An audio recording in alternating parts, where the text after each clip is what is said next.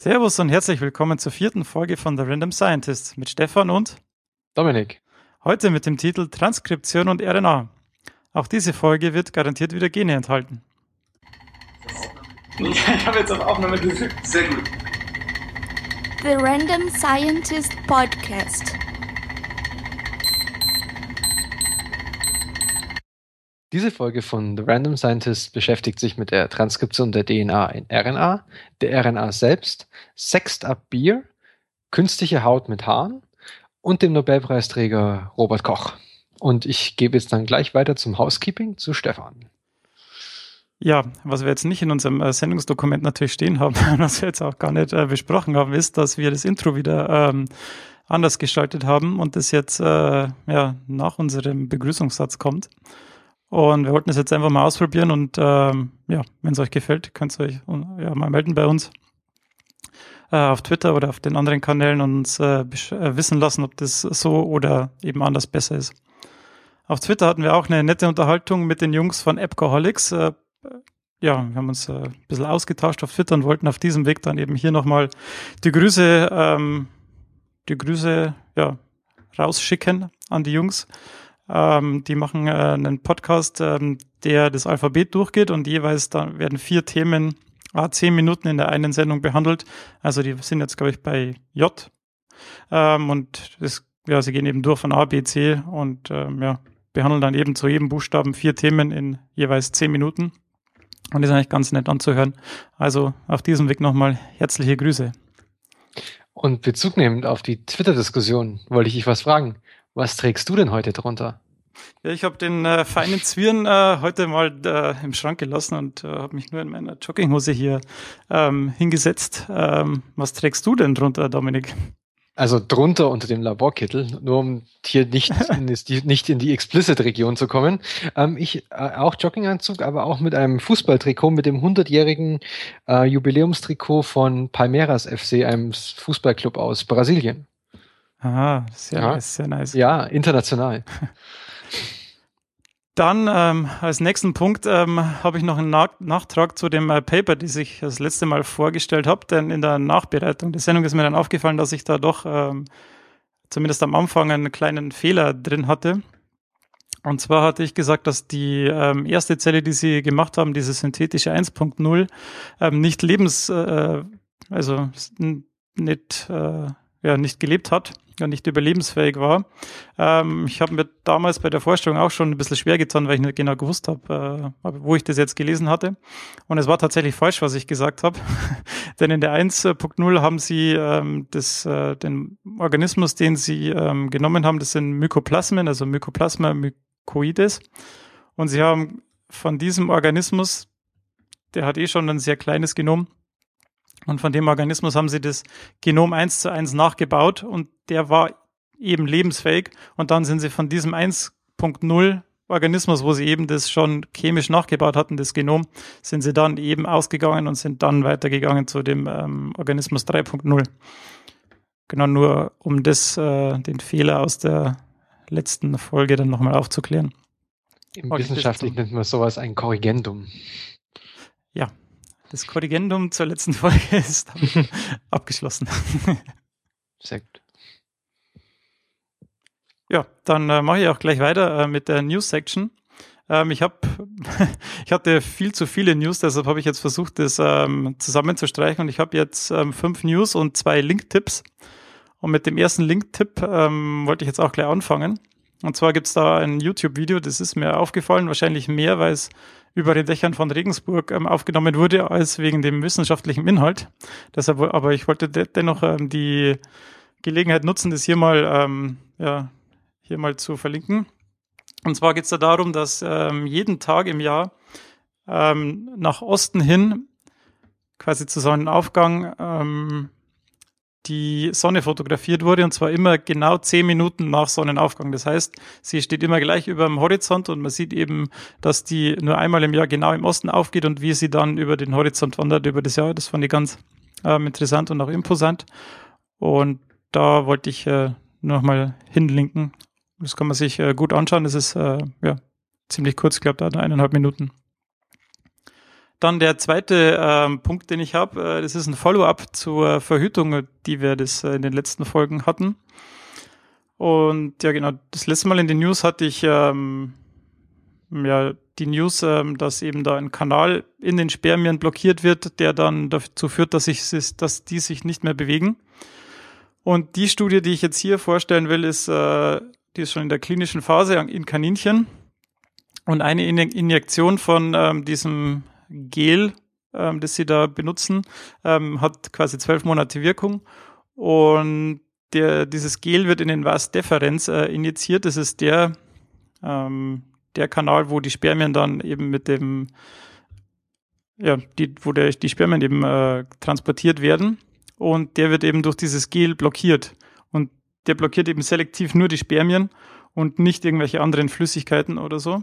Und nach zwölf Monaten muss man das dann eben erneuern und das wird direkt quasi in diesen ähm, ja, in diesen Kanal ähm, initiiert und ist auch reversibel. Das heißt, wenn man dann ähm, einen Kinderwunsch hätte, dann könnte man das äh, wieder entfernen oder ich weiß nicht genau, wie man das dann macht.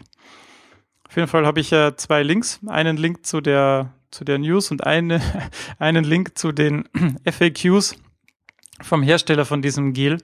Ähm, da kann man sich dann mal durchlesen, wie das dann alles so funktioniert, wenn einen das interessiert. Dann, äh, dat, ja. Dat, sorry, dazu hätte ich gleich eine Frage irgendwie. Also ich, ich finde das an sich sehr interessant, nur was ich halt irgendwie, einerseits, es hält zwölf Monate, also hält es dann genau zwölf Monate auf den Tag genau, weil ich meine, beim einen hält es elfeinhalb Monate, beim anderen zwölfeinhalb. Das ist ja auch nicht wirklich sicher. Und ja, die ich finde es halt, sorry. Ja, die haben gesagt, dass man nach zwölf Monaten quasi die Behandlung wiederholen muss, um dann den, den vollen Wirkumfang wiederherzustellen. Okay. Oder sicherzustellen. Und und zweitens, was ich echt riskant finde, einfach, ich meine, ein Kondom hat ja nicht nur den Schutz der Verhütung, es hat ja auch den Schutz vor Krankheiten. Also ja, den Aspekt, ja, den, den halt Aspekt kann man dann natürlich äh, nicht ähm, damit. Es geht nur um die, um die, äh, ja. Es ist eher was um für Leute, die in einer festen, in einer festen Partnerschaft leben. Genau, die Schwangerschaft vermeiden wollen. Und also natürlich okay. Krankheiten kann man da natürlich dann nicht äh, vermeiden damit. Wenn du sonst keine Fragen mehr hast, dann würde ich nee, gleich zum nächsten. Nee, das war, war jetzt nur die Anmerkungen. Ja. Ja, es geht, äh, im zweiten Thema geht es um äh, ein Follow-up zur DNA. Letzt, im letzten, äh, in der letzten Sendung war die, das Thema ja DNA und hier geht es darum, dass äh, Wissenschaftler eben es geschafft haben, so eine DNA-Diode zu basteln. Das heißt, die haben elf Basenpaare von doppelstängiger DNA ähm, hergestellt und in der Mitte dann ein Small Molecule ähm, gesteckt. Und wenn dann Spannung hier angelegt wird, dann kann man diese doppelständige DNA plus dieses Small Molecule eben zum Leuchten bringen und das dann so als eben kleines Licht ähm, verwenden. Und es ist natürlich nur ein, ja, ein erster Schritt, aber es ist ziemlich interessant, ähm, für was man die DNA so zweckentfremden kann. Dann hatte ich letztes Mal über HIV gesprochen oder schon nein, in, der, in der Folge davor. Und da habe ich auch ein Follow-up äh, dazu. Ähm, in meinem Paper ging es darum, dass eben das HIV-Genom ähm, aus dem menschlichen Genom heraus rekombiniert werden kann. Und dann kam ein Paper, das im, im Prinzip die äh, Herausschneidung von dem HIV-Genom aus dem menschlichen Genom mit diesem neuen CRISPR-Cas9-System gezeigt hat. Ähm, das war eine Woche ungefähr nachdem äh, wir die letzte Folge ausgestrahlt haben. Und dann, ähm, zwei Wochen später, kam dann ein Paper raus, das eben äh, gezeigt hat, dass der Virus es schafft, in zwei Wochen, innerhalb von zwei Wochen eben gegen diese Technik äh, resistent zu werden. Das heißt, es ist doch nicht so einfach, wie man das immer, sich immer vorstellt, ähm, so eine Krankheit dann den Gar auszumachen. Auch wenn es eigentlich ein ganz cooler Ansatz ist, ähm, war die Methode dann eben nach zwei Wochen schon wieder überholt. Ja, Dominik, du kannst ja auch. Ich, wir vermuten, wir versuchen nur gerade hier irgendeine Methode äh, zu etablieren, wie wir uns nicht gegenseitig immer ins Wort fallen, aber trotzdem irgendwie eine Art Interaktion zu kriegen. Aber das ist halt sehr schwierig, da wir nicht irgendwie uns gegenüber sitzen. Was ich eben gerade fragen wollte, ist, ähm, kannst du kurz sagen, wie der es schafft, gegen das immun zu werden? Oder resistent, nicht immun, resistent ich zu werden? Da, ich habe das quer gelesen aber so ganz genau, also ich habe das Paper nicht gelesen, ich habe nur die News gelesen, deshalb ähm, weiß ich das jetzt nicht äh, haargenau, wie das funktioniert. Dazu müsste man sich dann einfach mal ähm, dem Link folgen, der in den Show Notes ist und sich das dann genauer durchlesen, wenn man das genauer wissen will. Okay, dann, dann werde ich das tun. Später. Genau. genau, dann jetzt äh, war ich, bin ich äh, durch mit den Follow-ups. Und jetzt geht's um Sonnencreme. Und zwar ähm, gibt's bei Sonnencreme zwei Möglichkeiten, wie die Sonnencreme dazu führt, dass ähm, ja, die UV-Intensität auf der Haut reduziert wird. Und zwar ist es erstens, dass eben so Metall, Metallpartikel in der ähm, Sonnencreme drin sind, die dann das UV-Licht reflektieren. Und zweitens gibt's eben chemische Substanzen, die in der äh, Sonnencreme drin sind, die dann die äh, UV-Strahlen absorbieren. Und hier geht es eben genau um die ähm, chemische Absorption. Und zwar äh, haben sie herausgefunden, dass äh, 45 Prozent der normalen Sonnencremen, die so im Umlauf sind, ähm, sich auf, negativ auf die Spermienqualität auswirkt. Also sind wir wieder bei den äh, Spermien, äh, die beeinträchtigt werden. Und ähm, hier ist es auch so, dass manche von diesen äh, Substanzen, die eben UV-Licht äh, absorbieren, ähm, dem Progesteron recht ähnlich sind und dadurch die äh, Hemmung oder die, der Einfluss auf die Spermien zustande kommt. Dann das letzte Thema, das ich habe, ähm, das befasst sich, also das ist schon ein bisschen ja, vorausschauen auf das heutige Thema, denn da geht es darum, ähm, ob die RNA ähm, im Weltall entstanden ist und dann eben durch Kometen auf die Erde gekommen ist. In dem Paper wurde ein Experiment gemacht, in dem Wasser, Ammoniak und Methanol auf minus 195 Grad abgekühlt äh, wurde und dann mit einem UV-Puls beschossen wurde.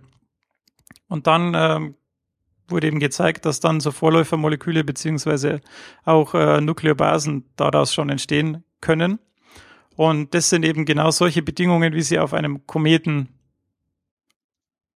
auf einem Kometen ähm, herrschen würden. Also es ist kalt, es ist Wasser da, es ist Ammoniak da, es ist Methanol da und UV-Strahlung gibt es im äh, Weltall auch genug. Und das haben sie eben danach, äh, das haben sie da eben nachgewiesen. Und genau, das, äh, das ist halt eben so ein Experiment, das eben zeigt, wo die ganzen Dinge, die auf der Erde ähm, vorhanden sind, wo die herkommen, ob sie auf der Erde entstanden sind oder ob sie tatsächlich von außerhalb kommen. Dann der, das letzte, das ich habe, ist äh, wieder ein Link-Tipp. Denn ähm, wir bewegen uns jetzt mit der Erde gerade, ähm, also vom 21.04. bis 21.05. bewegen wir uns mit der Erde durch den Schweif vom, von dem Heli-Kometen. Und da kommt es eben außerhalb vom August schon zum Meteorschauer. Das heißt, wir jetzt, also jetzt gerade es ja draußen, aber ähm, wer jetzt dann bis Ende, bis Ende Mai noch eine sternklare Nacht vorfindet, der kann sich da mal auf die Lauer legen und der, also die geben hier an, dass die Rate von den Sternschnuppen 10 pro Stunde wäre. Also alle sechs Minuten eine Sternschnuppe ist ja auch gar nicht so schlecht. Das wäre es dann jetzt mit dem etwas längeren News-Teil. Aber ich glaube, das war, waren ganz interessante Dinge, Dinge dabei. Genau. Also dann danke für die News-Section. Die wird ja immer länger, habe ich den Eindruck. Aber ja, es ist so viel interessantes nicht, Zeug dabei. Ja, es, ist, es passiert einfach zu viel Sachen. Ähm, und ein kurzer Hinweis von mir noch, weil wir gerade im Space waren, die ganze Zeit mit der Sonne und der RNA. Ähm, Independence Day 2 kommt diesen Sommer raus. Also nur so off-topic.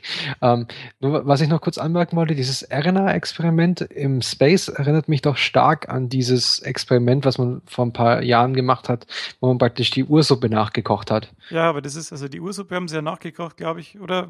Also korrigiere mich, wenn ich falsch liege. Aber indem sie einfach alles genommen haben, reingemacht haben mit den, in den Kolben und dann gekocht haben, oder? Ja, und aber auch, die hatten das ja gekocht und dann in der Rück, im Rückflusskühler war dann auch noch eine Elektrode, die dann Blitze reingeschossen hat. Also sie haben auch so versucht, da, da die ähm, Bedingungen in der, in der frühen Erde nachzuahmen. Da konnten sie ja auch sowas, die einzelnen Bausteine, Aminosäuren oder so nachweisen. Also es geht so in die, in dieselbe Richtung. Aber ja, Natürlich, also da wollten sie schauen, glaube ich, ob die Sachen auf der Erde entstehen konnten. Richtig? Weil es eben auf genau. der Erde dann recht heiß war und geblitzt hat. Und hier schauen sie eben nach, ob es das Zeug im Weltraum entstehen hat können. Ja, ich meine, RNA und DNA, also DNA noch viel mehr, ist ja, sind ja relativ stabile Verbindungen. Das heißt, die können schon mhm. so ein, und gerade wenn sie schön gekühlt werden. ja. ähm, dann überleben die schon einiges. Ja, aber hier Ähm, war eben auch die Frage, ob die RNA vor der DNA da war oder ob die DNA vor der RNA da war. Okay. Und, und kommen die dazu irgendeine, also sie, sie argumentieren jetzt praktisch pro RNA, dass die früher da war. Ja, sie argumentieren quasi so, dass die RNA im Weltraum entstehen hat können. Also, dass da alles dafür da war. Und dass deshalb es möglich ist, dass die RNA mit, dem, mit einem Kometen auf die Erde gekommen ist. Okay, DNA konnten sie nicht nachweisen, weil du könntest genau die gleiche Argumentation auch für DNA führen. Das ist korrekt. Ja. Aber weil wir jetzt gerade so schön schon über RNA reden, ähm, übergebe ich doch gleich wieder an dich und zwar zu unserem biologischen Grundlagenthema, das sich heute mit Transkription und RNA oder RNS, ob man deutsch oder mehr anglizistisch veranlagt ist. Ja, das haben wir das letzte Mal schon geklärt. Ja, das wissen unsere Zuhörer ja. Die sind ja, die hören uns ja zu und passen gut auf. Und das sollten sie auch jetzt tun, wenn's, wenn du über RNA redest. Ja, das hoffe ich doch. Ja, ich habe äh, das Thema war eben, ähm, ich wollte erst anfangen mit RNA und dann war eben die Frage, ob ich Transkription noch mit dazu nehmen soll, weil ja die RNA dann eben nicht aus der DNA entsteht, aber nach Vorlage der DNA entsteht. Und dann war die Frage, welche Reihenfolge ist denn die beste? Und ich habe mich jetzt dafür entschieden, dass ich erstmal erkläre, was die RNA ist und dann, wie die RNA gemacht wird. Ähm, was, warum wir jetzt die RNA nehmen oder warum jetzt die RNA im Prinzip der logische Schritt äh, ist nach der DNA ist, dass ähm, es das molekularbiologische Dogma gibt und die beschreibt den Fluss der genetischen Information. Und wir wissen ja schon aus den früheren Folgen, dass die DNA im Zellkern, ähm, im Zellkern gelagert wird und wie die DNA ausschaut. Und durch die Transkription wird dann eben die aus der Speicherform der genetischen Information der DNA, die Transportform, die RNA gemacht. Von der RNA gibt es dann verschiedene Sorten. Die Transportform der genetischen Information ist eben die äh, Messenger-RNA, also die ähm, ja, mRNA dann kurz. Und es gibt noch verschiedene andere RNAs, die sogenannten nicht kodierenden RNAs. Auf die werden wir sicher später noch eingehen. Das sind zum Beispiel äh, tRNAs, die werden dann nächstes Mal bei, wenn wir dann eventuell zu den Proteinen kommen, äh, werden die dann eine Rolle spielen. Da gibt's äh, die rRNA, die im Ribosom eine große Rolle spielen. Dann gibt's Small Non-Coding RNAs, ähm, Small Interfering RNAs und ganz viele andere nicht kodierende RNA, die eben nicht zur, zum Transport der genetischen Information dienen. Die RNA ist ähnlich wie die DNA eine Kette aus ähm, Nukleotiden, also Zucker, Phosphat und die Nukleobase. Ähm, aber im Vergleich zur DNA ist der Zucker äh, äh, anderer. Und zwar gibt es in der DNA eben die Desoxyribose und in der RNA die Ribose, was dann eben auch den Namen Desoxyribonukleinsäure und Ribonukleinsäure ausmacht. Was jetzt noch ein Unterschied von DNA zu RNA ist, ist, dass ähm, es gibt die Basen G, A und C. Und jetzt gibt's zusätzlich, also nicht zusätzlich, sondern statt T, Part mit dem H eben ein Uracil, ein U und nicht mehr das T. Die RNA liegt nicht ähm, wie die DNA als Doppelstrang vor, zumindest nicht durchgängig und nicht als äh, Doppelhelix. Wenn sie nämlich als ähm, Doppelstrang vorliegt, dann wird sie meistens abgebaut. Das ist eben bei der SI-RNA so der Fall. Und sie liegt meistens eben als Einzelstrang vor, kann aber dann mit sich selbst Basenpaaren und ähm, ja, kleine Regionen bilden, die dann doppelsträngig sind und dann so, ja, so Haarnadelstrukturen ausbilden und die dann eben die RNA selber wieder stabilisieren. Es ist auch gar nicht unüblich, sogar sehr ähm, häufig, dass die Basen der RNA, da sie ja frei zugänglich sind und nicht im Inneren der Doppelhelix ähm, liegen, jetzt habe ich den Faden verloren, ähm, genau, die Basen liegen nicht im Inneren der Doppelhelix und deswegen sind sie zugänglich und können dann modifiziert werden. Das ist zum Beispiel in der tRNA sehr häufig der Fall. Beispiele, wo die RNA dann äh, eine Rolle spielt, habe ich vorher schon erwähnt. Es ist eben die RNA im Ribosom, dann beim Splicing und auch an den Telomeren ähm, finden wir dann RNA-Moleküle. Dann komme ich schon zum Prozess, äh, wie die RNA gemacht wird. Und zwar ist es ähm, die Transkription, also ein, ein Umschreiben der Information, die, die, in der, die in der DNA gespeichert ist. Und zwar ist das der erste Schritt der Genexpression. Und hier ist es so, dass ein bestimmter Abschnitt der DNA ähm, der wird hier als Open Reading Frame, als offener Leserahmen ähm, beschrieben, wird dann in die RNA umgeschrieben und das ist dann eben die Messenger-RNA. Hierbei ähm, gibt es ein ganz spezielles Enzym, das dafür zuständig ist. Das ist ein riesen Enzymkomplex und das ist die RNA-Polymerase. In Bakterien gibt es davon nur eine und in Eukaryoten, also in Pflanzen, Menschen, Tieren, ähm, gibt es fünf davon. Also in Pflanzen gibt es fünf, in allen anderen dann nur drei. Und die sind eben für ganz spezielle RNA-Typen dann zuständig. Die Polymerase 1, also die sind durchnummeriert. Die Polymerase 1 ist dafür zuständig, die ähm, ribosomale RNA zu machen. Die Polymerase 2, also die RNA-Polymerase 2 eben für diese Messenger-RNA. Ähm, die Polymerase 3 dann für die tRNA und die 5S-RNA ähm, von, dem, von der rRNA. Und in Pflanzen gibt es dann noch ähm, eine vierte und eine fünfte Polymerase, aber die soll uns jetzt hier nicht weiter ähm, interessieren. Ähm, genau. Bei der Transkription wird ein äh, komplementärer Strang zur DNA erzeugt. Also die, das, ähm,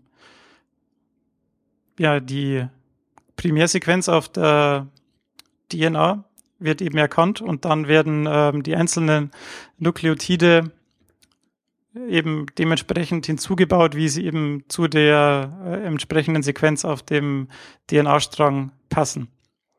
So ein Gen, das abgelesen wird, ähm, hat ähm, im Prinzip drei Teile. Das ist einmal der Promoter, das ähm, ist der Teil vom Gen, wo die Polymerase eben weiß, dass es losgeht. Da gibt's den Gen äh, Body, also den Körper von dem Gen, wo die eigentliche Information drin steht. Und dann gibt's am Ende noch den Terminator, also da, wo die Polymerase dann auch weiß, dass es da wieder vorbei ist. da ist da richtig vorbei. Da ist es vorbei. Und die Schritte, die eben dann in diesen, an diesen bestimmten Strukturen stattfinden, ist erstens die Initiation, ist am Promoter, dann die Elongation eben während des ganzen Gehens und die Termination am Ende. Und ich werde das jetzt alles, was ich jetzt im, im Folgenden sage, ist äh, am Beispiel in Bakterien. In äh, Menschen ist es im Prinzip das Gleiche, aber nur um eine Stufe komplizierter und es gibt verschiedene ähm, Regulationsstufen, die dann noch extra eine Rolle spielen. Ähm, hier ist es so, dass ähm, die RNA-Polymerase 2 an den Promoter bindet mit einem kleinen Hilfsprotein, dem sogenannten ähm, Sigma-Faktor. Wenn die dann äh, am Promoter vorliegen, dann ist es ja so, dass die ähm, DNA noch ähm, als Doppelstrang vorliegt und die Information im Prinzip im Inneren geschützt ist und die muss zugänglich gemacht werden. Deshalb muss die Polymerase die DNA schmelzen. Das heißt, die beiden Stränge auseinanderreißen im Prinzip und ähm, das, dann kommt es eben dazu zu, zur Ausbildung der Transcription Bubble, also der Transkriptionsblase. Das heißt, die Polymerase fährt DNA ab und da ist dann immer so eine kleine Blase eben, wo die beiden Stränge einzelsträngig vorliegen und dahinter verschmelzen sie wieder und sind dann wieder Doppelhelix. Und davor ist es dann auch wieder Doppelhelix und das ist eben äh, energieaufwendig. Und so kann die RNA-Polymerase dann das ganze Gen abfahren und dann die RNA machen die dann, ähm, ja, die Polymerase fügt dann die passenden Nukleotide immer hinzu, weil sie weiß ja, welches Nukleotid gerade äh, in ihrem in, aktiven Zentrum vorliegt und dann weiß sie auch, welches RNA-Nukleotid dann an diese Stelle gehört. Genau, dann wird fahrt die, die RNA-Polymerase das ganze Gen ab und am Ende vom, von dem Gen gibt es dann bestimmte Terminator, Terminator-Sequenzen, die dann wieder so Haarnadelstrukturen ausbilden. Das heißt, so einen doppelsträngigen Bereich und dann so ein, so ein Loop, so eine Schleife äh, am, am Kopf von dieser Struktur. Und die führen dann dazu, dass die Wechselwirkung von der RNA-Polymerase mit der DNA schwächer wird und die DNA-Polymerase fällt dann einfach, äh, die RNA-Polymerase fällt dann einfach runter und kann sich dann einen neuen Promoter suchen und ein neues Gen ablesen. Charakteristika von der mRNA sind jetzt noch, dass am Ende jeder mRNA ein Poly-A-Schwanz an die mRNA angebaut wird. Das am Dreistrichende ist immer ein Poly-A-Schwanz. Das ähm, ja, erhöht die Stabilität von dem einzelständigen RNA-Molekül. Und am 5-Ende, also auf der anderen Seite, das quasi zuerst aus der RNA-Polymerase rauskommt, wird noch ein Cap angebaut. Also so eine, ja, eine Schutzstruktur, die auch die Stabilität der RNA erhöht, beziehungsweise dann auch im nächsten Schritt bei der Translation dann gebraucht wird, dass das Ribosom weiß, was losgeht. Dann ist natürlich die ganz große Frage der Genregulation. Woher weiß die Zelle, welche Gene werden abgelesen, wie viel von welchem Gen soll ähm, gemacht werden? Und ähm, das ist genau der Punkt, ähm, den ich schon in der ersten Folge angesprochen habe, dass jede Zelle bei uns im Körper das gleiche Genom hat, aber jede unterschiedlich ausschaut. Und das liegt eben genau daran, dass nicht alle Gene gleich exprimiert werden in allen Zellen. Da habe ich jetzt zwei Beispiele, äh, wie so eine Regulation ausschauen kann. Es gibt auf der einen Seite die positive Regulation. Das ist beim Maltose-Stoffwechsel in E. coli zum Beispiel. Das heißt, ähm, normalerweise kann E. coli nichts mit Maltose anfangen, wenn aber Maltose da ist.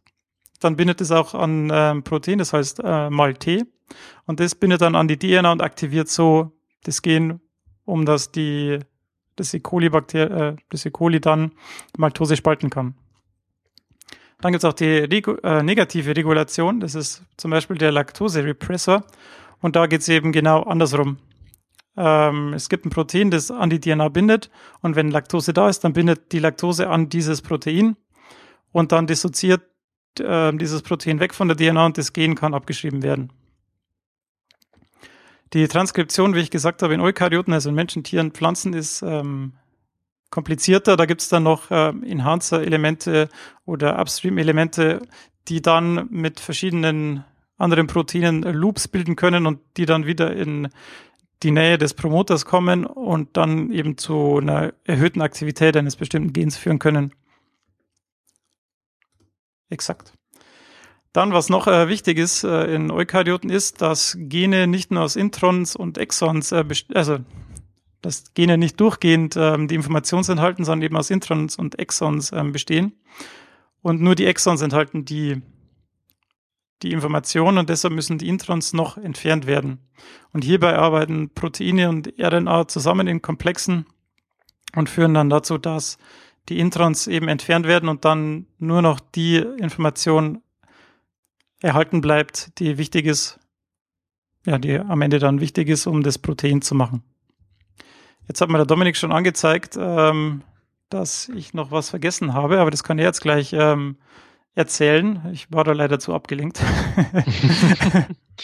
ich, ich, du hast nichts vergessen im Prinzip. Ich finde nur, fand nur wichtig zu erwähnen an der Stelle, wo du über die verschiedenen Polymerasen ähm, redest, die ähm, praktisch RNA zu D äh, DNA zu RNA übersetzen, dass man nochmal den, die Verbindung zu unserem HIV-Thema vom letzten Mal schafft, ähm, bei dem eben die genetische Information als RNA vorliegt und dann über eine reverse Transkriptase in DNA übersetzt wird. Also der Weg geht auch in die andere Richtung. Deswegen halten, hält sich HIV quasi nicht an dieses Dogma. Der baut, baut sein RNA-Genom in DNA um und dann geht der Zyklus wieder los. Deswegen ist auch zum Beispiel das ähm, wolltest du bestimmt auch noch sagen, dass der RNA ist eben durch diese ähm, nicht äh, durch diesen zusätzlichen OH-Gruppe instabiler und neigt, und dadurch, dass auch geschützt, ungeschützt vorliegt, eher neigt es dazu zu mutieren. Auch mit einem Grund, warum HIV sich zum Beispiel sehr schnell adaptieren kann an neue Umgebungen. Das genau. wollte ich nur anmerken, Aber weil die, das hier ganz schön reinpasst. Ja, das ist ja gut. Dass wir so einen Baubogen über all unsere Folgen spannen können. Hammer. Das wird noch besser. Das wird noch besser. Oh, schon, schon loben, bevor es überhaupt ja, also ich wollte eigentlich nichts mehr dazu sagen. Das war jetzt eigentlich das äh, Hauptsächliche um die RNA und die Transkription. Alle speziellen, speziellen Sonderfälle. Wir werden bestimmt einmal eine Folge über Viren machen. Da können wir dann das Thema mit der reversen Transkriptase nochmal aufgreifen. Aber sonst war es das von mir zum Thema RNA. Sehr gut, vielen Dank. Ähm, wir können dann auch noch eine Folge aufnehmen, wo wir zum Beispiel diese Regulationsmechanismen in Bakterien, die kann man auch hijacken und dann irgendwie zu praktisch diese Promotoren und so vor andere Gene setzen und dann ganz wildes Zeug damit machen. Aber da können wir ja in, in zukünftigen Folgen noch drüber. In der Folge 84. in der Folge 84 im Jahr 2043. Ähm, bald der bald der Eid und Grau sind. Ähm, ja, also vielen Dank nochmal. Ja, für, das für das umfangreiche, für die umfangreiche Beschreibung. Ähm, wir wechseln jetzt das Thema und zwar springen wir jetzt in unsere ähm, Paper Section und da fange ich einfach mal an. Da bin ich ähm, letzte Woche über ein Feature in Nature Biotechnology gestolpert. Also sie haben ein Paper gefeatured und das nennt sich A large set of newly created interspecific yeast hybrids increases aromatic diversity in lager beers. Ähm, Paper erschien in Advanced. Oder kurz Sexed Up Bier. ja, wie, wie, sie es, wie sie es auf Nature Biotech geschrieben haben, was aber irgendwie, also gar nichts damit zu tun hat eigentlich, was die tun. Das, aber das, das erkläre ich gleich noch. Ähm, das, das Paper erschien in Applied Environmental Micro Microbiology am besten Tag des Jahres, am 25. September 2015. äh, Nomen ist, also das ist super. Ähm, Genau. Kurz, weil wir jetzt gerade in das Thema Bier einsteigen, das passt nämlich sehr gut in die aktuelle Zeit, weil am Samstag erst, also am äh, welches war der 24, der 23. April, hatte ähm, das deutsche Reinheitsgebot oder das bayerische Reinheitsgebot, je nachdem, ähm, sein 500-jähriges Jubiläum. Und dazu wollte ich noch ein paar kurze Sachen bisschen Allgemeinbildung vermitteln. Ähm, das nennt die Bayerische Landesordnung, auf der sich da bezogen wird, von 1516, beschreibt eben, dass man nur Gerst, dass nur Gerste, Hopfen und Wasser verwendet werden soll zur, zum Brauen von Bier. Fälschlicherweise wird angenommen, das war das erste Mal, dass das grundlegend niedergeschrieben ist. Stimmt so nicht. Vorher gab es in Landshut, glaube ich, und in Augsburg gab es schon ähm, Verordnungen, Stadtverordnungen, die gesagt haben, wie Bier zu brauen ist und hing dann auch immer stark von aktuellen ähm, praktisch Situationen auf dem Essensmarkt ab, dass man zum Beispiel Gerste nicht verwenden sollte oder den Hopfen nicht, weil gerade Hungersnot war und so. Ähm, man, den Kennern des Biers fällt auf, dass da jetzt die Hefe gar nicht auftaucht. Ähm, es wird, immer so gesagt, ja, die Hefe kannten sie damals nicht, 1500 und noch was. Aber das ist nicht so richtig, nicht ganz richtig, weil man wusste auch schon, dass die Hefe eben zum, wurde auch aktiv schon verwendet, unter anderem auch zum Brotbacken, aber auch zum Brauen. Es war nur nicht die Rolle der Hefe in der alkoholischen Gärung bekannt, deswegen hat man sie nicht, nicht aufgenommen, aber es wurde, sie wurde aktiv dazu beigegeben. Und ähm, ja, man muss so ein bisschen selbstkritisch sein, auch als wir kommen ja beide aus Bayern, Stefan und ich. Ähm, das Reinheitsgebot wird oft so vermarktet als ähm, erstes praktisch Lebensmittelgesetz, wo festgelegt wurde, wie was zu, äh, herzustellen ist. Und das stimmt so nicht. Es gibt Nachweise von, von 1800, 18. Jahrhundert vor Christus, dass schon festgelegt wurde, wie bestimmte Produkte herzustellen sind. Also ist vielleicht eines der best dokumentierten ähm, Fälle. Und ich möchte hier noch ein Zitat einbringen, das, äh, ich weiß nicht, Stefan, erinnerst du dich noch diese eine Biervorlesung, die wir damals in Ulm hatten? Wo praktisch von, von Wein Stefan kam eine äh, Dozentin und hat dann ja, ja, toll, jetzt. Ganz, genau, ganz, ganz toll über Bier erklärt. Und im Prinzip die Punchline dieses Vortrags war, jeder Tag ohne Bier ist praktisch ein Gesundheitsrisiko, weil es ja so gesund ist. Ja, stimmt. Fußnote sponsert bei Wein Stefan. Dann wenn man so an Bier denkt, denkt man ja oft, hört man so Begriffe wie untergärig, obergärig.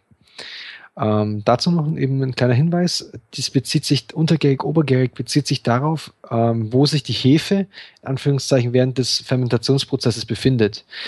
Im Grunde niedrige Temperaturen werden für untergärige Biere genommen. Ähm, das sind dann ähm, 5 bis 15 Grad und dabei bleibt die, die Hefen, die da verwendet werden, bleiben dann am Boden liegen. Wohingegen höhere Temperaturen zu, bei anderen Hefestämmen zu obergärigen Bier führen, das sind dann 18 bis 25 Grad, was dann die Hefe sehr aktiv macht, sehr viel CO2 produzieren lässt und die Hefe schwimmt dann im Zellverband oben auf. Und so unterscheidet man grob untergärig, obergärig. Ähm, genau, das war jetzt einfach nur mal schnell hier so ein bisschen ähm, Allgemeinbildung vermitteln. Ah ja, super. Und ich habe da aber noch kurz einen äh, Link-Tipp. Das heißt, wenn man sich ja um das Thema Bier und Bierbrauen, äh, wenn man da näher einsteigen will, dann gibt es ein sehr gutes äh, Chaos Radio Express vom Tim Pritlove, nämlich die Nummer 194, die geht um Bier und die dauert nämlich insgesamt genau drei Stunden 13 und da geht es nur ums Bierbrauen, ums Bier selber brauen ja, ums Bier im Allgemeinen. Und da, ja, ich tue den Link in die Show Notes, da kann man mal reinhören, wenn einen das interessiert. Sehr guter Hinweis, sehr guter Hinweis. Ähm, genau, und der Artikel fiel mir eben auf, weil er auf Nature Biotechnology ähm, gefeatured wurde. Unter anderem, also der ging eigentlich durch die Medienlandschaft, äh, war, war sehr weit verbreitet. Unter anderem hat ihn auch die Welt gefeatured. Und wir natürlich, jetzt hier, aktuell. Live. Ähm, genau. Jetzt kurz was zu dem Lab. Also der PI, der Chef des Ganzen, ist der Kevin Verstreppen aus Belgien. Vom, das Labor befindet sich an der Katholischen Universität Löwen in Belgien. Ähm, ich muss jetzt gestehen, die Uni sagte mir nicht so viel, aber wenn man das mal nachschaut auf dem World University Ranking von 2015, äh, rangiert die auf Platz 35, noch vor Heidelberg 37, Humboldt Uni Berlin 49 und noch vor der TU München auf Platz 53. Also die können, können was. Ähm, sein Labor beschäftigt sich grundsätzlich mit, wie er sagt, Rapid Evolution. Also sie untersuchen sehr viele Phänomene, die auf schnellen Genomveränderungen basieren und ähm, ihr Modellsystem ist eben dabei Hilfe. Jetzt gehen wir in, dann in Medias Res. Kurzer Hinweis noch, die Bierproduktion, damit fangen sie an in der Ein ähm, Einleitung, ähm, umfasst ungefähr zwei Milliarden Hektoliter pro Jahr. Dabei werden grob zwei Arten unterschieden, Ale und Lager. Ale ist dann vor allem in Großbritannien und den Kolonien wird es vor allem gebra ähm, gebraut, ist ein obergäriges Bier, das auf Grundlage von Saccharomyces cerevisiae entsteht. Ähm, dabei entsteht eine Unterart dieser Ales, ist unter anderem das Indian Pale Ale, was eines meiner absoluten Lieblingsbiersorten ist, weil es so schön extrem hoffig und auch fruchtig schmeckt. Was ich dann auch, äh, das halte ich mich zum Beispiel, kleiner Tipp für Leute, die nach die USA fliegen, ähm, wenn ihr Budweiser und Miller Lite nicht sehen könnt, äh, schaut, dass ihr ein IPA bekommt, die schmecken wenigstens gut. Ähm, 90 Prozent der Bierproduktion ist Lager und das ist jetzt, daran beschäftigt sich eben das ganze P, äh, das, das Paper, ähm, 90 Prozent ist Lager. Im Endeffekt schmeckt aber alles gleich und am Ende trinkt jeder eh Augustiner. genau. Ähm, Lagerbier wurde quasi erfunden, sagen sie, im 16. Jahrhundert in Bayern. Ähm, da wurde Bier, gab es nämlich eine Verordnung, dass Bier nur im, also wir erinnern uns, ähm, Lagerbier ist ein untergäriges Bier. Ähm, durfte nur im Winter gebraut werden oder wurde nur im Winter gebraut, weil man ähm, bakterielle Verunreinigungen vermeiden wollte im Sommer. Und dadurch hat man eben eine sehr niedrige Temperatur gebraucht oder konnte man nur bei niedrigen Temperaturen brauen. Ähm, jetzt hat man sich mal, ak aktuelle Genomstudien haben sich jetzt mal alle Stämme, ähm, alle Lagerbierstämme angeguckt. Also Lager umfasst unter anderem Pilsner und eben Helles. Ähm, und die Grundlage ist Saccharomyces ähm, pastoria, pastorina, pastorinaus, naus, pastorinaus, um, ähm, formerly known as Saccharomyces carlsbergenensis, viel besserer Name eigentlich. Und man hat dann eben herausgefunden, dass es, dass dieser Pastorinaus ein Hybrid ist. Oder? Pastorianus, ja, Pastorianus, äh, ein Hybrid ist aus S. cerevisiae und äh, Eubayanus. Eubayanus ist ein Stamm, der kommt aus Patagonien, Nordamerika und China. Und ähm, genau, es die Theorie, wie es zu eben dieser Verschmelzung kam, ist, dass nochmal Bezug nehmend auf das 16. Jahrhundert in Bayern, dass eben da es zu dieser Kreuzung kam, weil eben vermehrt bei niedriger Temperatur gebraut wurde und sich dann natürlich Stämme, die da effektiver sind, was dieser Eubayanus ist, ähm, weil er kältetoleranter ist, besser durchsetzen und dann kam es eben zum Verschmelzen von dem Cerevisiae mit dem Eubayanus. Das Grundproblem habe ich vorhin schon angedeutet von Lagerbieren. Alles schmeckt irgendwie so ein bisschen gleich, wenn man sich dagegen Ale, Ale-Biere anschaut. Die haben natürlich eine viel höhere Diversifizität, also geschmacklichen Unterschiede. Und ähm, dem konnte man auf den Grund gehen, weil es gibt genau zwei Stämme, die aktuell verwendet werden, um Lagerbier zu brauen. Den Saas und den Froberg-Stamm. Das sind die weit verbreitetsten. Ähm, unterscheiden sich im Phänotyp, wobei ähm, der SARS eben kältetoleranter ist, ähm, kann aber dafür keine Maltotriosen verstoffwechseln und hat weniger Aromastoffe. Ähm, das heißt, in Konsequenz haben wir wenig Stämme, wenig, wenige Unterschiede im Geschmack und dadurch auch eine, in geringes Angebot. Das heißt, es ist schwer für eine Brauerei, sich da ähm, am Markt zu platzieren und unterschiedlich zu schmecken wie andere.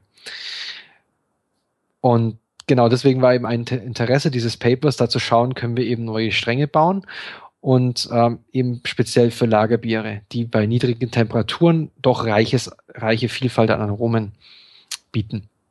Als Methoden haben sie erstmal, also sie haben vor ein paar Jahren oder vor, vor ein paar Jahren äh, eine Datenbank gescreent mit 301 Stämmen und die haben sie halt angeschaut, ähm, unter anderem nach Produktion von verschiedenen Aromastoffen, Kältetoleranz und das Ganze. Und auf, der haben, auf die haben sie Bezug genommen, haben da sechs Cerevisi, S-Cerevisi-Stämme ausge, ausgewählt und ähm, zwei Eubayanus-Stämme plus dann noch Vergleichsstämme, die schon in Verwendung sind und Re Referenz, Referenzstämme. Und die haben, mit denen haben sie wild praktisch, das ist jetzt dieser Sex-Part, ähm, den man sich jetzt so vorstellt, wie ich kipp die zusammen und die machen dann eine große Hefeorgie. War jetzt in dem Fall nicht der Fall, sondern sie haben über Mikromanipulatoren, also wie bei der künstlichen Befruchtung auch, ähm, das die. ist ja langweilig. Ja, total. Also ich dachte mir so, hey, was kommt jetzt hier? Und ähm, was sie gemacht haben, sie haben über Mikromanipulatoren einzelne Sporen dieser zwei jeweils unterschiedlichen Stämme zusammengeführt und dann gehofft, dass es was, dass was passiert. Also die zusammengeführt quasi, künstlich. Ähm, die Effizienz war wahnsinnig hoch. Ähm, sie haben 2061 Versuche unternommen, davon haben sie dann 31 Hybriden gekriegt. Ähm, was aber immer noch viel, viel effizienter ist, als wenn sie es einfach so geschehen lassen. Ähm, ein Problem ist, was man grundsätzlich anscheinend bei ähm, Hybridzüchtungen beachten muss, ist, dass man denen eine gewisse Zeit gibt, ihre Genome zu stabilisieren. Und dann haben sie in dem Fall haben sie 70 Generationen gewartet, um einfach sicherzugehen, dass sie ein stabiles Genom haben. Natürlich zeigen die Hybriden besseres Wachstum bei den verschiedenen Temperaturen, sind effizienter in Ethanolproduktion, ähm, stellen ein breiteres Spektrum an Aromastoffen äh, dar. Unter anderem haben sie einen Stamm, der Isoamylacetat herstellt oder in hohem Maße. Das ist der Stoff, der Bier ähm, leicht, ein leicht fruchtiges Aroma nach ähm, Banane und Ananas gibt. Ähm, interessant ist, sie haben das natürlich alles im Labor und im großen Maßstab getestet. Also hier, ich mache gerade so ähm, Anführungszeichen und immer mit sensorischen Tests versehen. Das heißt, sie haben sich, die haben sich ein, einfach eingepichelt. Interessant ist noch im gleichen Jahr, ist auch noch in, im, im gleichen Journal sogar ein Paper erschienen, ähm, wo sie die, den Geschmack von Schokolade getuned haben. Das heißt Tuning Chocolate Flavor through Development of Thermotolerance Aromyces Cerevisiae Starter Cultures. Ähm, das heißt, ich glaube, so wie ich das gerade sehe, die haben halt ihre Datenbank da generiert mit 301 ähm, mit diesen 301 Stämmen.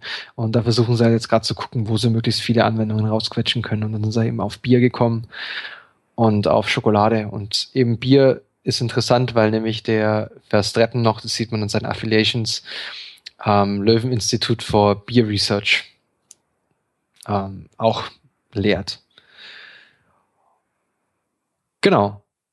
Und das war es jetzt von meiner Seite zum Bier.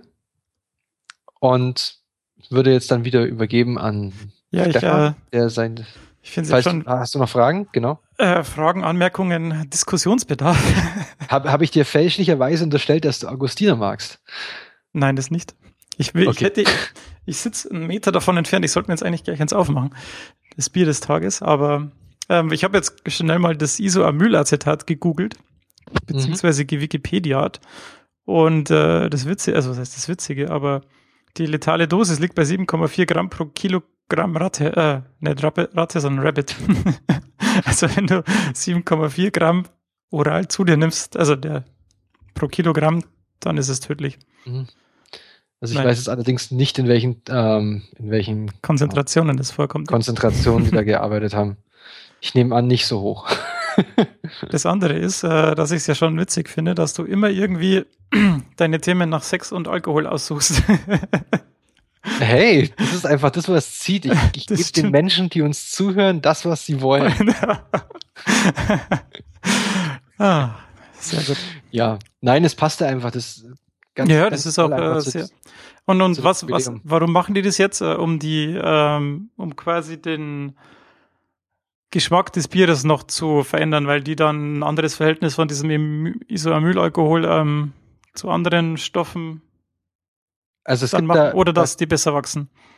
Ähm, beides. Also es gibt in dem Paper Table 3, also Tabelle 3, führt dann auf, ähm, da machen sie so einen Vergleich, die vers verschiedene Stämme, welche, wie effizient sie Glucose, Maltose und verschiedene andere Zucker oder Maltohexanose und sowas zum Beispiel verstoffwechseln und wie viel, ähm, also zum Beispiel andere Aromenstoffe herstellen, als zum Beispiel Acetaldehyd, ähm, Acetaldehyd, Acetaldehyd, das war dieser Mediziner aus dem Kurs.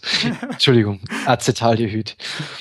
Ähm, Ethylacetat, ähm, Isobutylacetat, Propanol, Isobutanol, Butanol, also da gehen sie einfach eine ganze, ähm, also es sind nicht alles Aromastoffe, die positiv sind, es gibt auch welche, die halt als, als Fehlgeschmäcker praktisch Ja. charakterisiert werden. Butanol würde ist ich jetzt halt irgendwie. Ja, ist glaube ich nicht so lecker. Ähm, und dieses Isoamylacetat ähm, liegt, glaube ich, bei 1,2 Milligramm pro Liter, also Milligramm. Hm. Und die höchste, der höchste Stamm hatte irgendwie 5 Milligramm pro Liter. Ah, ja, okay. Sehe ich gerade in der Tabelle. Also es ist, das ist noch weit weg von Detail. Aber anscheinend. Ja, ähm, natürlich, das, von dem bin ich jetzt schon mal ausgegangen. Ja. Genau.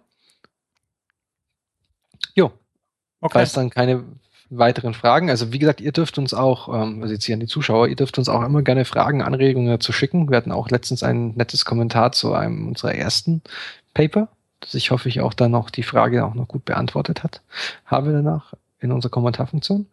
Und Stefan macht jetzt weiter mit seinem Paper und da geht da geht's praktisch um Haut und Haare. um Haut, Haare und Nachzüchtungen von derselben. Genau, das Paper, das ich äh, vorstellen äh, will, heißt Bioengineering in a 3D, in, ja, das ist ein sehr schwieriges Wort, Bioengineering a 3D Integumentary Organ System from iPS cells using an in vivo transplantation model. Übersetzt heißt es, die haben Haut nachgebaut und das in Mäuse reingepflanzt. und was sie da eben verwendet haben dazu, ähm, waren Stammzellen. Jetzt wollte ich aber nur kurz was zu dem Labor sagen. Das waren nämlich Forscher aus Japan. Und ich will natürlich äh, meiner wissenschaftlichen Pflicht hier nachkommen, wenn ich das Paper jetzt hier öffne und die auch korrekt zitieren. Und zwar ist es Ryoshi Takagi und zehn andere Autoren und der, last, äh, der letzte Autor ist Takashi Tsui. Und die sind, äh, es ist eine Kooperation aus verschiedenen äh, japanischen Laboren, unter anderem aus Kobe und aus Noda. Genau, die haben sich da zusammengeschlossen, um dieses Projekt zu stemmen. Ähm, um das Thema zu beginnen, habe ich jetzt erstmal eine Frage an dich, Dominik. Und Oh. zwar, was weißt du noch von Stammzellen? Ähm, kurz und bündig, die sind super, die können alles und wenn sie aus der Bahn geraten, machen sie ein Problem. Das ist äh, korrekt. So im Großen Sehr gut. Du, kann, du, du kannst das bestimmt jetzt noch detaillierter und mit Ja, mehr auch. unterbauen. Genau, das wollte ich tun. Und zwar gibt es bei den äh, Stammzellen äh, verschiedene Ausprägungen und Definitionen. Und der, eine Charakteristik von den Stammzellen ist eben, dass sie sich selbst erneuern können und in, in der höchsten, also in der besten Stufe können sie noch alle Zellen jede, äh, des Organismus, aus dem sie stammen, ähm, bilden. Und zwar ist die höchste Stufe, die es da so gibt, äh, heißt totipotent. Das heißt, alle Zellen des Organismus können aus dieser einen Zelle werden und die kann sich auch selbst wieder erneuern. Ähm, pluripotent ist dann die nächste Stufe drunter. Die können noch zu allen Zellen der drei Keimblätter werden. Und hier kommt, setzt eben auch dieses Paper an, denn es in den letzten Jahren ähm, sind eben Fortschritte gemacht worden in der Herstellung von solchen pluripotenten Stammzellen. Und zwar sind es die induzierten pluripotenten Stammzellen. Denn äh, wenn man solche Zellen hernimmt, dann muss man, äh, kann man im Prinzip jede Zelle aus dem gewünschten Organismus entnehmen und die dann zu einer pluripotenten Stammzelle machen. Dazu muss man in diesen Zellen dann die ähm, Pluripotenzfaktoren OCT4, SOX2 Nanoc und Lin28 ähm, exprimieren. Und dann werden diese Zellen ähm, eben zu pluripotenten Stammzellen und man muss keine Embryonen töten, man muss äh, keine ähm, ja, keine bösen Dinge tun, sondern man kann Hautzellen nehmen, die dann umprogrammieren zu pluripotenten Stammzellen. Und diese, die Forschung ähm, konzentriert sich jetzt immer mehr auf diese in, induzierten pluripotenten Stammzellen, da da eben die ähm, rechtlichen Auflagen viel geringer sind, als wenn man andere Stammzellen, also embryonale Stammzellen zum Beispiel hernimmt. Dann gibt's, ähm, wenn man die Linie weiter runter geht, noch multipotente ähm, Stammzellen. Aus denen können nur noch einige Zell, ähm, Zelltypen ähm, entstehen. Das sind dann die sogenannten Vorläuferzellen, also die multipotenten Stammzellen sind Vorläuferzellen. Das ist, betrifft zum Beispiel das äh, Blutsystem, da gibt's dann so Blutvorläuferzellen, äh, die dann noch äh, zu allen Zellen des Blutsystems werden können und ähnliches Dinge. Ähm, und dann gibt's, wenn man die Stufe noch weiter runter geht, noch die Oligo, oligopotenten und unipotenten Zellen. Aber die sind jetzt hier nicht mehr so wichtig, denn hier geht's vor allem um die pluripotenten Stammzellen. Ähm, die Gruppe, um die es hier geht, also die, das Labor, ähm, die haben Erfahrungen äh, mit Organersatz. Also die haben schon mehr Versuche auf diesem ähm, Gebiet äh, gemacht, aber hier geht es eben darum, dass sie äh, ja die Haut nachbilden mit allem, was so zu der Haut dazugehört, mit den verschiedenen Schichten, mit Drüsenzellen, mit äh, Haar, Haarzellen und Haare sind eben ein einfacher Indikator, ob die da, also die kann man einfach sehen ob sie da sind oder nicht. Deshalb haben sie sich darauf ähm, auch spezialisiert. Und die nennen das eben IOS, äh, das Integumentary Organ System. Das heißt, ähm, ja, die Haut als Organsystem. Und das Ziel ist eben hier diese komplexe Struktur, also die auch die 3D-Struktur der Haut nachzubilden, um das dann später dafür zu verwenden, um Hautschäden auszugleichen oder ähm, Experimente damit zu machen oder auch die Kosmetikindustrie dann mit künstlicher Haut zu versorgen, dass die dann die Cremes oder was sie auch immer testen will, nicht mehr in Affen oder in äh, Tierexperimenten testen müssen, sondern eben dann an dieser speziellen, auch menschlichen Haut dann, das ist ja auch ein Vorteil, ähm, testen zu können. Genau, was sie jetzt äh, gemacht haben, ist, dass sie die induziert, also die iPSC, also diese induziert pluripotenten Stammzellen hergestellt haben, eben aus der Maus und die ähm, haben sie dann äh, wachsen lassen. Und nach sieben Tagen wurden diese, ähm, wie sie es dann nennen, ist dann, ähm, dann Embryonic Bodies. Das heißt, die haben eine Stammzelle genommen, die dann wachsen lassen, die teilt sich und bildet dann eben diesen Embryonic Body aus. Und die wurde in ähm, Skid-Mäuse transplantiert. Skid-Mäuse sind solche Mäuse, die kein Immunsystem mehr haben. Das heißt, die kann man für solche Zelltransplantier-Experimente sehr gut hernehmen, da die die Zellen dann nicht abstoßen. Und sie haben die, diese, diesen Embryonic Body dann in ein Kollagengel in die subrenale Tasche verpflanzt. Kollagen ist ja ein Bindegewebe. Und die subrenale Tasche, soweit ich das jetzt verstanden habe, ist eben eine Tasche in der Nähe von der Niere und da wurden die ähm, eingepflanzt und haben, die haben es dann auch analysiert und die Zellen teilten sich dann weiter. Um, ähm, aber es entwickelt sich, entwickelten sich eben nicht nur ähm, Hautzellen, eben weil es eben äh, ja, keine Umgebung für eine Haut war. Und dann ähm, haben sie das weiter analysiert und haben eben gesehen, wenn sie noch das Wind 10b ähm, hinzugeben, dann induzierte das ähm, die Bildung von Haarfollikeln und von Haut. Ähm, diese ähm, ja, Observation wurde dann mit äh, Stammzellen aus anderen Quellen noch bestätigt, äh, mit anderen genetischen Hintergründen und so weiter. Und äh, was jetzt der Punkt ist, ist, dass es in den Haarfollikeln eben auch noch andere Stammzellen und andere Zelltypen als nur die Haarfollikel gibt. Und auch die richtige Anordnung ist dann ähm, wichtig von diesen verschiedenen Schichten. Und als nächster Schritt wurde dann eben die Transplantation von diesem äh, embryonalen Körper, also von diesem Embryonic Body, in äh, kutane Umgebung, also in Hautumgebung getestet. Das heißt, wir haben der Maus eben da ein Loch reingestanzt und dann eben da diesen Embryonic Body reingemacht. Und dann ähm, wurde da eben Haut raus. Das ist jetzt alles stark verkürzt. dann wurde da eben Haut, äh, Haut raus und es wuchsen auch Haare. Und dann machten sie eben noch ähm, viele ähm, Tests, um die Identität also Fluoreszenz markierte Tests, ähm, um die Identität der Zellen ähm, zu überprüfen, ob auch alle da sind, ob die auch in der richtigen Reihenfolge da sind, ob die auch in, um den Haarfollikel, da gibt es bestimmte Stammzelltypen, die dann auch da sein müssen, um eben, dass man eine korrekte Hautstruktur hat. Und sie haben eben auch überprüft, was der Dominik vorher schon erzählt hat, dass die Stammzellen eben keinen Unfug machen, dass es also zu keiner Tumorbildung kommt.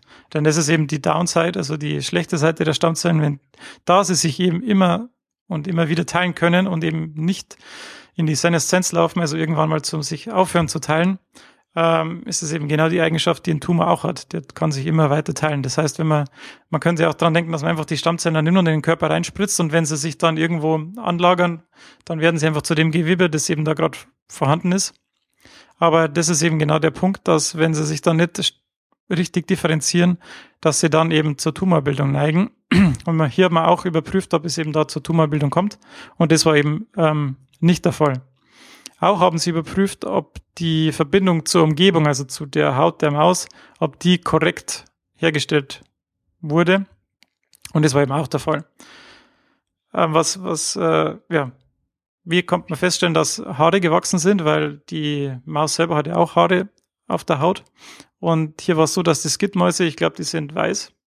Und die, ähm, ja, die IPSCs, also die Stammzellen wurden von einer Maus ähm, gewonnen, die eben schwarzes Haar hat. Also schwarze Haare hat und dann konnte man das leicht unterscheiden, dass die ähm, ja, dass das eben neue Haare von der neuen Haut waren und nicht eben alte Haare, alte Haut, die da einfach irgendwie drüber gewachsen oder eingewachsen war, sondern man konnte schon eben dann feststellen, dass das neue Haut war von dem neuen Genotyp von Maus. Und dann in der Diskussion sagen sie eben, dass sie ähm, eben das zum Ersatz von geschädigter Haut und für äh, dermatologische Tests von Kosmetika eben hernehmen wollen und dass es jetzt so der erste Schritt ist, um eben Organe aus Stammzellen zu züchten und das kann man ja später dann vielleicht auch mit anderen Organen dann mal fortführen und auch dann mit menschlichen Stammzellen, weil das war jetzt hier nur im Mausmodell gezeigt. Genau, das war alles, was ich dazu sagen wollte. Ja, ich, mich, mir kommt bloß gerade noch eine andere Idee, was man machen könnte. Natürlich, ähm, du könntest auch einfach Rinderhaut nehmen und die im Maßstab hochziehen und dann hättest du künstliches Rinderleder, ohne natürlich das Tier dann zu benötigen. Ist ja die Frage der Maßstab, aber das wäre halt zum Beispiel auch noch so eine ja, Sache, gut, wo man. Das kann man ja dann industrialisieren bestimmt. Genau, genau, genau, genau. Aber ich glaube, da auf dem Feld ist eh noch so viel möglich. Ja, und da ähm. gibt's, da muss man dann natürlich auch gucken, wie, wie man das alles rechtlich in irgendwelche rechtlichen Bahnen dann lenkt. Weil natürlich ist es hier natürlich nur aus Hautzellen dann die äh, Stammzelle, aber ja, man muss trotzdem irgendwie immer schauen, dass es rechtlich alles und moralisch alles richtig ist. Ja. Gut, dann war das jetzt, Gut. sind wir die Wissenschaft schon durch. Du bist immer so seriös mit deinem Thema, weißt du? Ja, irgendwer muss ja hier den Seriösen geben, wenn du schon immer in, die, in das Nachtleben abdriftest mit deinen Themen. Dabei wäre ich derjenige, der immer um neun schon im Bett ist. Ähm, Tja. Wunschvorstellungen. Ähm, ja, dann, dann, vielen Dank. Fand ich, finde ich ein echt cooles Thema. Ähm, und vielleicht gibt's da, ich denke, da kommen wir in Zukunft eh noch ein paar echt coole Sachen aus der Ecke kommen, die wir dann bestimmt, bestimmt auch ja. noch entweder in der News-Section oder dann eben genauer hier besprechen werden. Ähm, ich wechsle jetzt dann wieder zu der, also das ist ja jetzt Hightech Science und State of the Art. Wir bewegen uns mal wieder zurück zu den ähm, Back to the Roots, zu unseren deutschen Nobelpreisträgern. Und da geht's heute um den Herrn Robert Koch. Der hat den Nobelpreis für Physiologie und Medizin erhalten, und zwar für die Entdeckung der Erreger von Milzbrand, Tuberkulose und Cholera. Robert Koch wurde 1843 in Klausthal geboren, da wo das alkoholfreie Bier herkommt. Ähm, genau, er studierte erst Philologie und wechselte aber schon im ersten Semester dann zur Medizin und schloss das auch 1866 dann ab wurde dann als Krankenhausarzt in Hamburg und hatte dann später mehrere Stationen als Landarzt und unter anderem war er dann auch im deutsch-französischen Krieg als Sanitätssoldat aktiv. Ähm, danach wurde er Amtsarzt und hatte aber nebenbei noch eine eigene Armenpraxis und betrieb quasi Bakteriologie und Forschung da an Haustieren als sein kleines Hobby nebenbei. Äh, er war auch ein sehr großer Reisefan, also für damalige Verhältnisse. Wir müssen uns vorstellen, wir befinden uns noch vor 19, noch vor 1900. Ist er damals schon in Länder, also unter anderem Ägypten, für eine Cholera-Expedition 1883 gereist, dann für Malaria-Forschung nach Java, Neuguinea, Deutsch-Ostafrika und Italien. Ähm, also war sehr viel unterwegs ein Problem dessen war dann auch, durch die vielen Forschungsreisen hat er sich oft mit äh, Tropenkrankheiten angesteckt. Und ähm, das wird auch so ein bisschen vermutet, dass das 1910 dann zu seinem ähm, Tod geführt hat, dass er dann an so einer Tropenkrankheit verstorben ist, 1910 in Baden-Baden.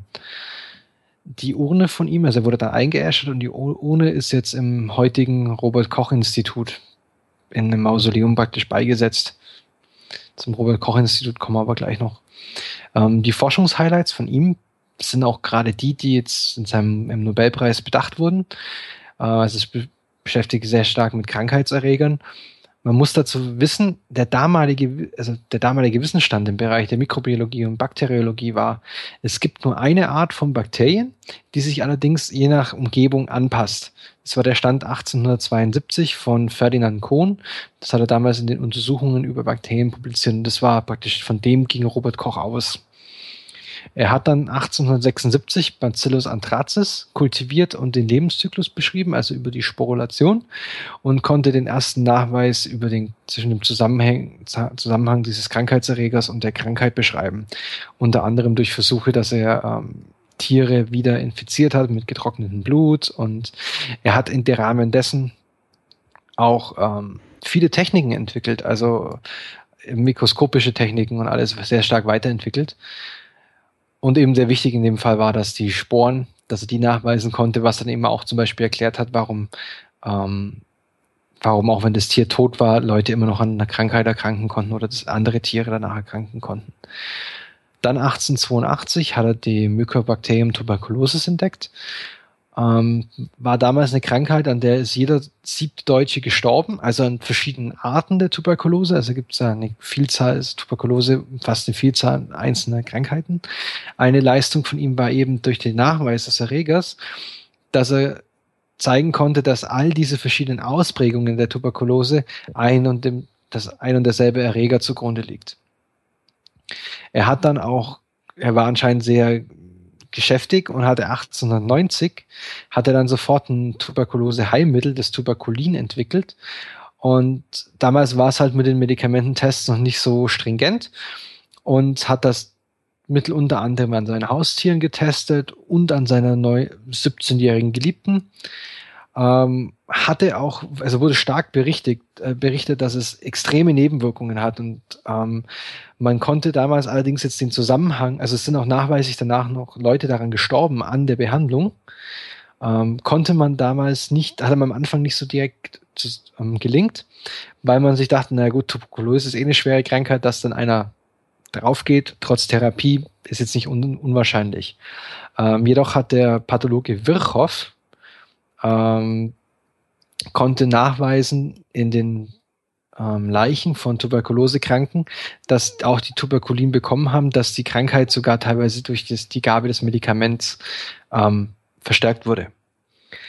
Ähm, danach, also damals war es nicht ähm, üblich, Medikamente zu patentieren und damit die Zusammensetzung offen zu legen. Ähm, diese, ähm, sagt man, das Finding, also die, das Ergebnis von Virchow hat ihn damals, also Robert Koch dazu gezwungen, die Zusammensetzung offen zu legen und dabei musste er eingestehen, dass er sich so eine, er weiß, was drin ist, aber auch nicht so ganz. Ähm, und das musste dann eben zurückgezogen werden. Und er hatte aber schon massive Forschung, äh, Forderungen an ähm, Reichsministerien gestellt, dass sie mit so und so viel Geld geben sollen und ein eigenes Institut nur für die Produktion des Tuberkulins. Und also hat sich ziemlich äh, breitbeinig aufgestellt, würde ich sagen. Ging aber kräftig in die Hose. Dadurch hat seine Reputation auch stark gelitten.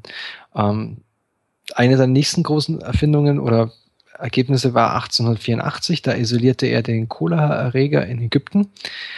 Ähm, wird jetzt Robert Koch zugeschrieben, die Entdeckung. Allerdings hat man gefunden, dass 1854, also 30 Jahre vorher, äh, ein gewisser Filippo Pacini das schon gefunden hatte und auch publiziert hatte, aber es, er war halt nicht Robert Koch. Es interessierte dann anscheinend keinen, was dieser, ich nehme an, Italiener gesagt hat.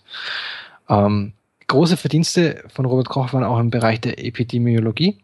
Das heißt, er hat zum Beispiel ähm, entdeckt, dass in Indien Cholera, also ist, ist er auf, auf, die Idee gekommen, dass bestimmte Dörfer von Cholera heimgesucht werden und es sehr lokal, lokal ähm, sich doch abhält, das Ereignis, abspielt das Ereignis und ist ihm ist dann aufgefallen, naja, es könnte mit dem Wasser zusammenhängen, dass der Cholera-Erreger über Wasser übertragen wird. Und dadurch hat er halt so Richtlinien herausgegeben, wie Abkochen, Desinfizieren und diese Abkochen von Wasser und diese ganzen Sachen fanden dann damals auch in in verschiedenen Cholera-Epidemien, zum Beispiel in Hamburg oder so, Anwendung und dadurch konnten die stark eingedämmt werden. Ab 1891 leitete er dann das extra für ihn gegründete Preußische Institut für Infektionskrankheiten in Berlin. Das gibt es jetzt heute nicht mehr. Ähm, es ging es hat sich praktisch aufgesplittet. Äh, ein Teil, der Forschungsteil, ist jetzt heute das Robert-Koch-Institut und ein anderer Teil, der medizinische Teil, ist jetzt Teil der Charité bzw. die Charité geworden. Ähm, er erhielt dann 1905, also doch eine Zeit lang nach seinen Entdeckungen, ähm, den Nobelpreis. Er hat sich jetzt, naja, ich meine, Stefan, ich, wenn die uns jetzt morgen um die Ecke kämen und sagen, hier habt ihr einen Nobelpreis, würden wir doch einen Augustiner aufmachen dafür. Ein oder ähm, zwei. Vielleicht sogar zwei. Oder was Besseres. Ähm, er hat sich ja jetzt nicht also das, so darüber gefreut, weil er sich eher darüber aufgeregt hat, dass sein Schüler Emil, Bär, Emil von Behring, den ich in Folge zwei unseres Podcasts, der Zellkern, ähm, behandelt habe, ihn früher erhalten hat als er. Also da war er ein bisschen eingeschnappt. Und auch berühmt und berüchtigt ist Pasteurs und Kochs ähm, Rivalität auf dem Bereich der Milzbrand, also auf dem Gebiet der Milzbrandforschung. Ähm, denke ich, also von dem, was ich gelesen habe, hängt es sehr stark damit zusammen, dass der eine halt Franzose war und der andere halt Deutscher. Und durch den deutsch-französischen Krieg, den die Franzosen verloren hatten damals, ähm, und der Pasteur arbeitet dann auch im gleichen Forschungsgebiet wie der Robert Koch und da war halt dann so ein bisschen, wie würde man, wie würde der, der Stefan sagen, die hatten halt so ein bisschen Beef. das heißt, die, kon die konnten sich halt nicht so wirklich gut riechen. Ähm, ja, Kurzum, Robert Koch ist unter anderem ein Begründer der modernen Bakteriologie und Mikrobiologie und ähm, leitete schon einige bedeutende Erkenntnisse oder richtungsweisende Forschungsergebnisse dabei. Meine, sonst kriegt man auch keinen Nobelpreis einfach so. Und jetzt schlage ich den Bogen quasi zum ähm, zwischen meinen ganzen Themen. Äh, Robert Koch wurde in ba starb in Baden-Baden. Baden-Baden ist das beste Bier, was es eines der besten Biere, das es in Brasilien zu kaufen gibt. Oh. Und, und wer sich jetzt daran erinnert, was für ein Fußballtrikot ich trage, da schließt sich der Bogen von meinen Themen heute. Und das habe ich natürlich eiskalt von langer Hand so geplant. Hervorragend. Slow Clap. ja, ganz, ganz slow bitte. Und das war's von meiner Seite über Robert Koch. Hervorragend. Da fällt mir noch ein, du, du hast einmal in der Wirchhofstraße gewohnt, oder? Genau. oh, Sehr gut. Die Bögen heutzutage wieder. Das war in Ulm damals, habe ich in der Wirchhofstraße gewohnt. Das ist, dass du das noch weißt, Hammer. Ja, da wurden legendäre Grillfeste gefeiert. Oh ja, den Grill, steht da, glaube ich, immer noch. Wahrscheinlich. Aber das war ein hervorragender Schwenkgrill. Oh ja. Schwenken für alle Nicht-Saarländer ist Grillen. Gut, dann äh, ja, sehr schöne Präsentation vom Robert Koch. Dann sind wir auch schon durch für heute. Ist das richtig? Das ist richtig. Genau. Dann ähm, ja, sind wir eigentlich am Ende und äh, ich wollte sagen, dass das Thema der nächsten Sendung dann ist äh, Translation und Proteine. Dann geht es eben weiter mit dem molekularbiologischen Dogma. Und dieses Mal. Hm? Oh ja. Kennst du zufällig jemanden, der sich mit Proteinen auskennt? Das wollte ich jetzt gerade sagen, ja. Das, äh, da gebe ich meinen, meine Sektion äh, der allgemeinen Biologie ab an den Dominik, denn der kennt sich mit Proteinen viel besser aus ich, wie ich. Macht Oder so. als ich. Ich bin, ich weiß nicht, ob du dich mit der Translation dann auch so gut auskennst, aber das ist dann jetzt dein Problem. ja, okay. Kriege ich schon hin. Genau, das wird dann das nächste Mal der Dominik machen. Genau, und von meiner Seite ist noch zu sagen, ähm, ihr dürft uns, wir freuen uns immer über Feedback, über Fragen auf diversen ähm, Portalen, wo wir uns aufhalten, auf Facebook, auf Twitter als at the Random Lab. Ähm, wie gesagt, immer willkommen Feedback und ihr findet da auch alle unsere Links und ähm, auch also die Show Notes unterhalb auf unserer Homepage. Und, und iTunes Reviews Und Ja. iTunes-Reviews, genau, genau. Das ist natürlich ganz, ganz wichtig. Das ist so die Währung der Podcaster. Da freuen wir uns auch immer wieder drüber. Und schließen möchte ich jetzt die Folge mit einem Zitat. Und zwar einem Zitat meines Doktorvaters, das er mir mitgegeben hat am allerersten Tag meiner Promotion. Und das war schlicht und einfach, don't screw it up.